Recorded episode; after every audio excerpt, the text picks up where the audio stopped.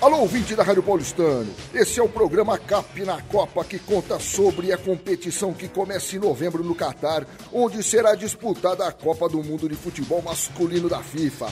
Principal evento do esporte mais popular do planeta.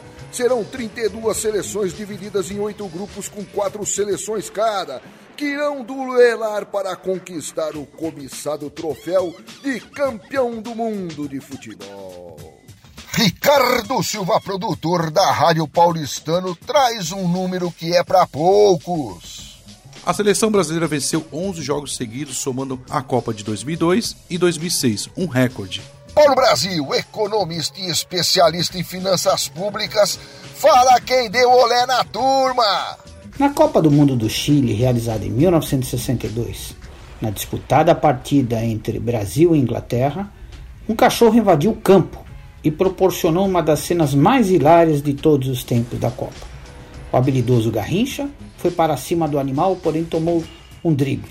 Já o jogador inglês Graves, que deveria ser um grande marcador, mas que não era tão habilidoso quanto o ponta brasileiro, teve sucesso e conseguiu pegar o campo. Augusto Silvestre, jornalista e apresentador do programa Capim Foco, vem com a novidade. Os cartões vermelho e amarelo foram utilizados pela primeira vez em Copas do Mundo em 1970 no México. O irmão Daniel Razelo, publicitário e artista plástico dos bons, mostra que pau que bate em Chico também bate em Francisco. A Itália perdeu a final del 94 nos pênaltis, mas a Azurra foi tetra em 2006 também na disputa por pênaltis. É isso aí, ouvinte.